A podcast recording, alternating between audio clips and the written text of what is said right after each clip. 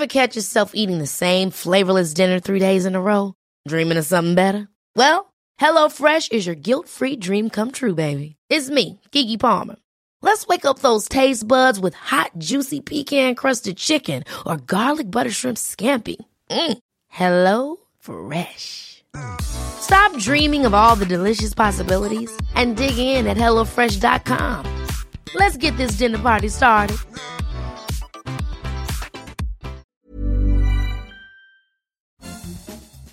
Bonjour, bonjour, c'est Bertrand, bienvenue dans ma nouvelle vie, mon podcast sur bah, finalement ma réinvention. Voilà, j'ai envie de le dire comme ça, de le présenter comme ça. Vous savez que me réinventer, c'est un de mes trois mots de l'année 2020. Euh, un des mots qui va guider mon année 2020 et donc euh, bah, me réinventer, ça fait partie un petit peu du sujet de ce podcast qui remplace mon streetcast, qui est mon podcast le plus personnel. Euh, J'espère que vous allez bien, que vous avez de l'énergie, la patate, la forme. Ah oui tiens, ça, ça me rappelle un truc, c'est ce que je dis euh, dans votre coach web, vous savez, c'est mon bout d'accroche. Aujourd'hui, nous sommes mardi, c'est le premier jour que j'ai pas enregistré votre coach web depuis l'arrêt du quotidien. Ça me faisait un petit pincement au cœur ce matin. Vous voyez, au début, je voulais enregistrer cet épisode-là que je suis en train d'enregistrer à ce moment-là, puis finalement, j'ai pas eu trop le temps et c'est un petit peu dommage ça me manquait. Mais voilà, aujourd'hui je me rattrape et je n'aurais pas fini la journée sans faire de podcast et ça c'est ce qui me convient le plus.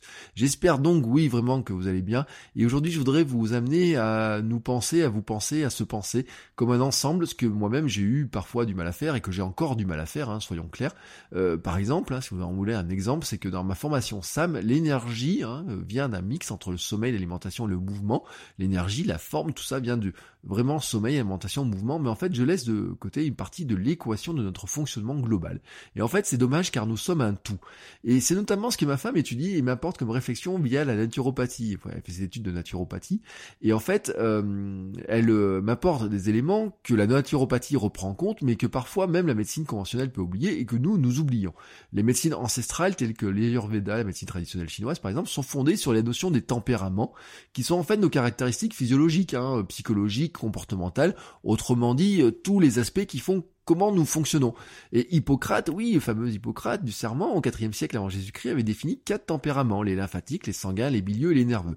Alors, le sujet, hein, c'est pas de parler des tempéraments, c'est pour vous expliquer le concept de tempérament, mais cette connaissance permet d'adapter l'alimentation, l'hygiène de vie, les soins appropriés pour se maintenir en bonne santé physique, et mentale pour la longévité. C'est vraiment l'approche des tempéraments, c'est là-dedans. Mon bilan fait par un naturopathe me définit principalement comme un bilieux. Alors dans certains traits, euh, vous les reconnaissez, c'est courageux, ambitieux, énergique, compétiteur, mais aussi aussi susceptible et inquiet si on y rajoute certains aspects. En fait, une tendance à garder tout en moi, ne pas trop m'exprimer, et en fait ça a un, retour, une conséquence directe euh, qui est finalement que l'inquiétude que je peux avoir, la tendance à garder ces choses sur moi, certains sentiments, des pensées, des émotions, font qu'en fait, euh, ça agit sur certains éléments du corps. Euh, mon diaphragme, dont je vous ai déjà parlé, le foie, le, certains éléments comme ça, et qu'en fait, euh, ça agit aussi sur l'acidité, vous voyez, tout un tas d'éléments qui vont provoquer des certains désagréments que j'ai pu subir, notamment, alors une époque, ça pouvait être l'eczéma, mais ça pouvait être aussi des choses comme tout simplement le, une digestion un petit peu compliquée, par exemple. Et c'est ce qui m'amène à mon sujet du jour, car en fait, euh, je vous ai parlé de pensées, de sentiments, d'émotions. Ces pensées, ces émotions, elles ont donc un impact euh, sur notre corps, elles ont aussi un impact sur notre cerveau, sur notre capacité de réflexion et sur le fonctionnement de notre corps au sens global. Et c'est vraiment euh, là, là-dessus, cette réflexion que je voulais porter aujourd'hui. Alors, il y a une métaphore qui est intéressante que j'ai trouvée dans un livre, qui est en fait une manière de considérer le corps dans sa globalité, le corps est en fait notre esprit dans sa globalité. Les cultures orientales, mais aussi Platon, ont une métaphore qui représente notre fonctionnement global et l'interdépendance de tous les éléments qui nous composent.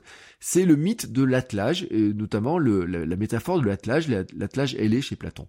Alors, cette métaphore, si on la creuse un petit peu, euh, il faudrait considérer un attelage avec des chevaux et un carrosse. Voilà, vous avez un attelage hein, avec un carrosse, des chevaux.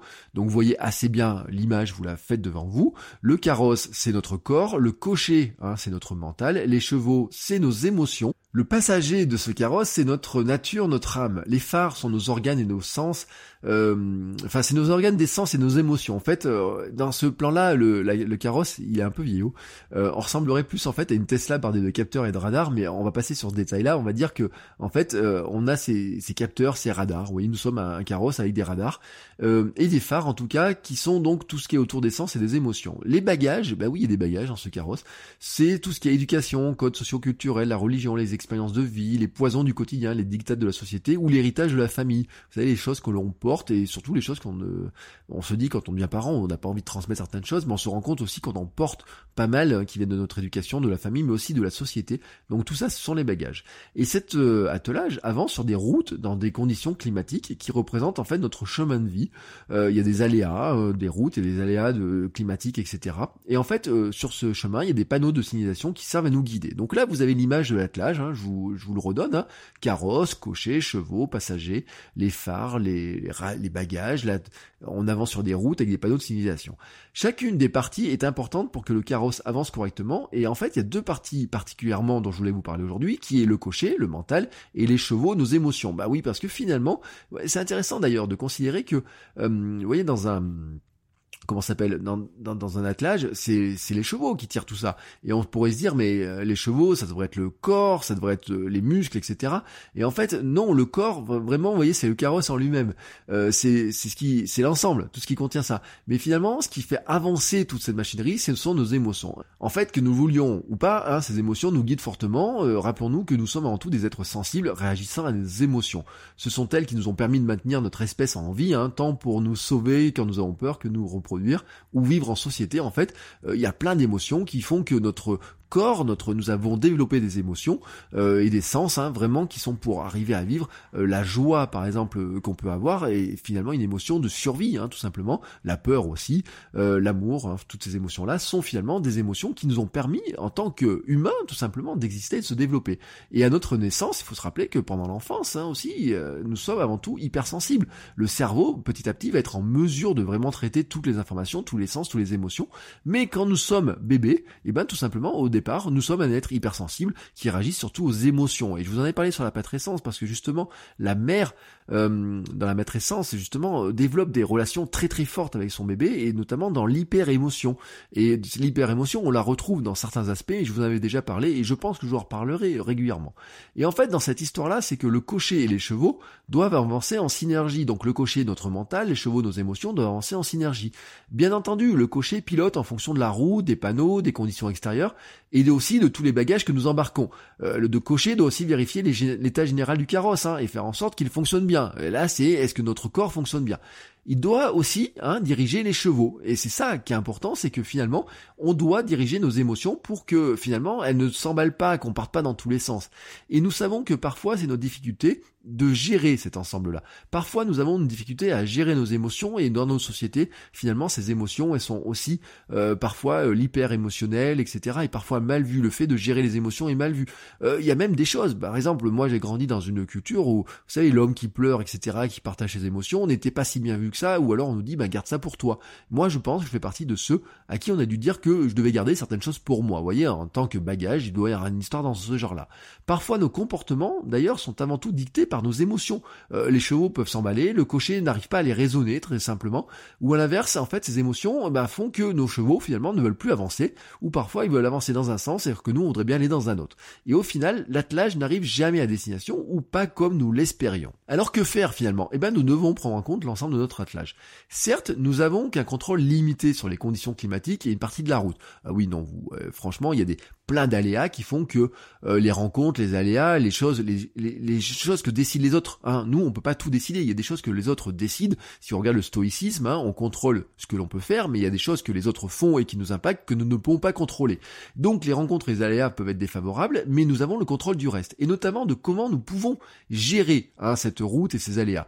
Pendant ces dernières années, je ne me suis par exemple pas vraiment occupé euh, de cette partie émotion et je me suis beaucoup occupé de mon carrosse, mon corps, un corps qui était gros, gras et sans énergie. Je me suis occupé de lui fournir euh, une bonne alimentation au sens propre du terme, hein, vraiment pour le, le corps en lui-même, donc le carrosse, mais aussi au sens de la recherche d'un équilibre de travail, de vie propice à calmer mes émotions et notamment calmer mes émotions négatives euh, qui venaient finalement de mon passé. Je pensais m'être occupé de certains bagages, en tout cas les avoir bien arrimés. Et là, je parle de mes expériences du passé, les expériences douloureuses. Mais les difficultés que je peux rencontrer en ce moment, notamment dans le plan professionnel, dans le plan de, du travail, des revenus, font que, bah, quelque part, ça fait remonter certaines émotions, notamment ce que j'ai vécu quand j'étais salarié, que j'étais euh, victime de harcèlement moral, me faire ruminer parfois, même euh, avoir une certaine colère, vous voyez, en face de gens qui, eux, s'en sont très bien sortis, pendant que moi, derrière, j'étais plongé dans une galère, une vraie galère, et je me disais parfois, bah, effectivement, euh, si j'avais pas été victime de ce, ces choses-là, peut-être que je pourrais être salarié, peut-être que je gagnerais deux à trois fois plus que mon salaire actuel, peut-être que toutes ces questions que je me pose, je me les poserais pas, mais en fait, ça, c'est les émotions qui réagissent, parce que finalement, si je mettais, si mon mental contrôlait un petit peu plus ces choses, il pourrait dire oui, mais peut-être que tu n'aurais pas une vie aussi équilibrée, et peut-être que finalement tu seras encore un gros hamster super triste et super malheureux. Mais en fait, euh, les émotions, quand elles sont négatives, eh ben, elles peuvent m'amener à éprouver de la colère, du découragement. Et je sais aussi qu'il y a un problème chez moi, c'est vraiment ce mental, ce fameux mindset dont on parle souvent.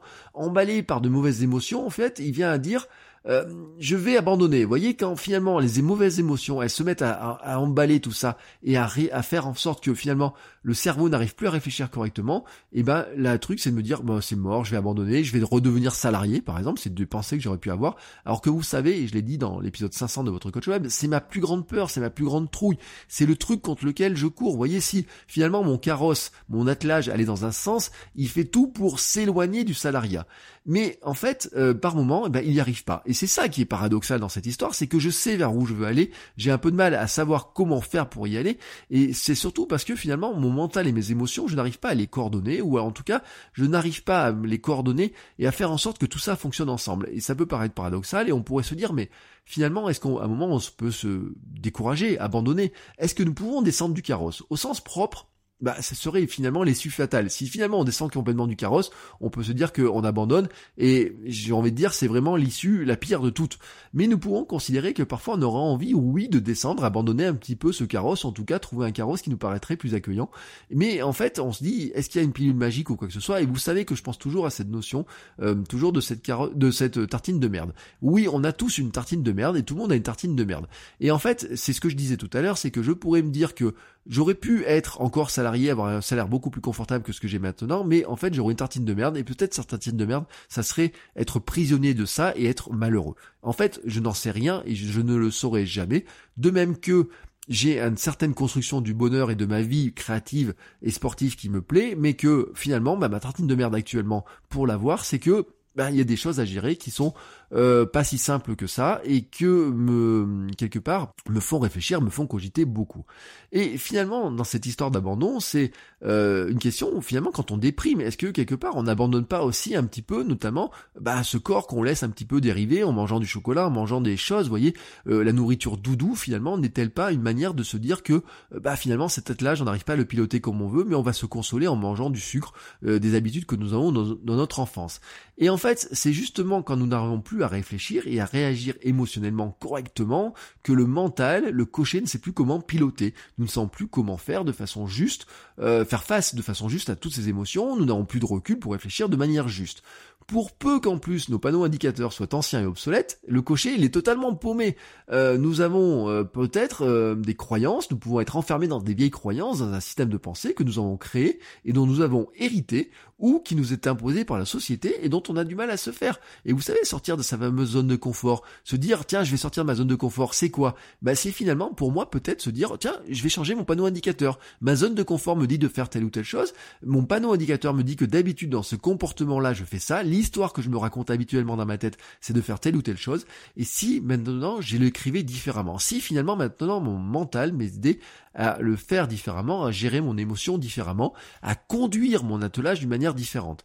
J'ai soigné jusqu'à maintenant mon corps, je dois soigner mon mental et mes émotions, ça c'est une certitude, et c'est ce qui doit nous amener, je pense, à tous et les uns les autres, à penser notre attelage dans son ensemble et à l'observer régulièrement. Je pense qu'on devrait faire des sortes de contrôle technique de notre attelage, mais pas seulement de notre physique, mais aussi finalement de nos états mental, psychologiques, émotionnels. Et c'est pour ça que notamment que je m'intéresse au souffle, à la méditation, au yoga, à plein de choses comme ça, parce que je pense que c'est ce qui me manque, c'est la dimension qui me manque. J'avais parlé justement, vous savez, de patrescence, et on peut estimer que la naissance d'un enfant vient justement chambouler ce fonctionnement de cet attelage, et l'adaptation n'est pas simple. Et ça, c'est logique.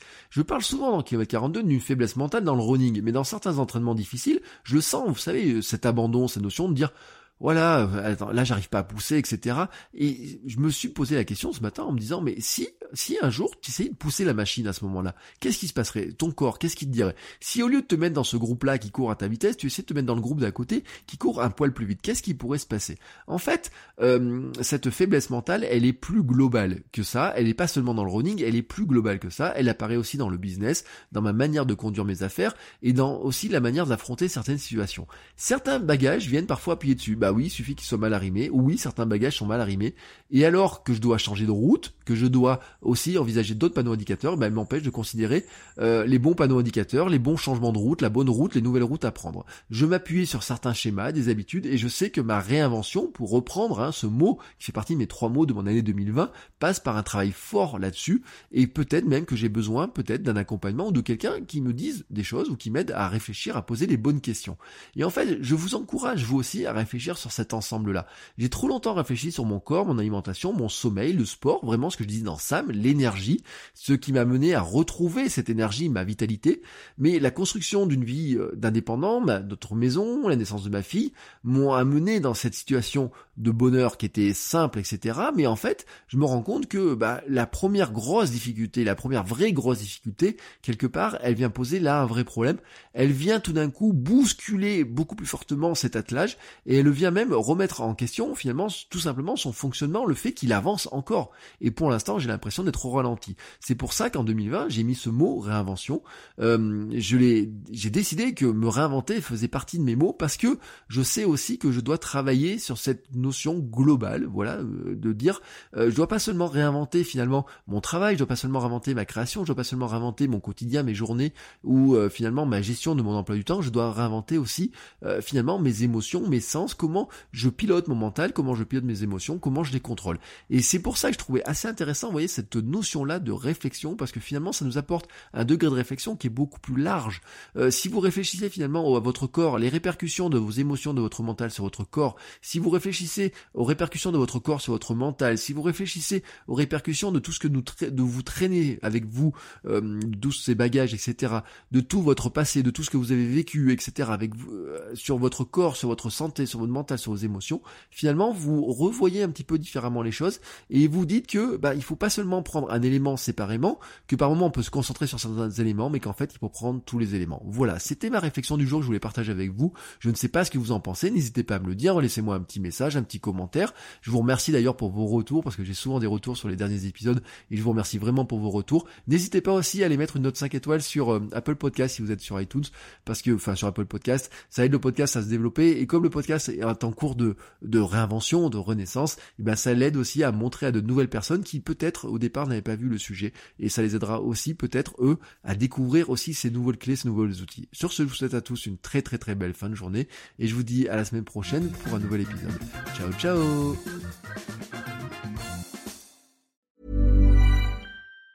Ever catch yourself eating the same flavorless dinner three days in a row? Dreaming of something better? Well, HelloFresh is your guilt-free dream come true, baby. It's me, Kiki Palmer. Let's wake up those taste buds with hot, juicy pecan-crusted chicken or garlic butter shrimp scampi. Mm. Hello Fresh. Stop dreaming of all the delicious possibilities and dig in at HelloFresh.com. Let's get this dinner party started.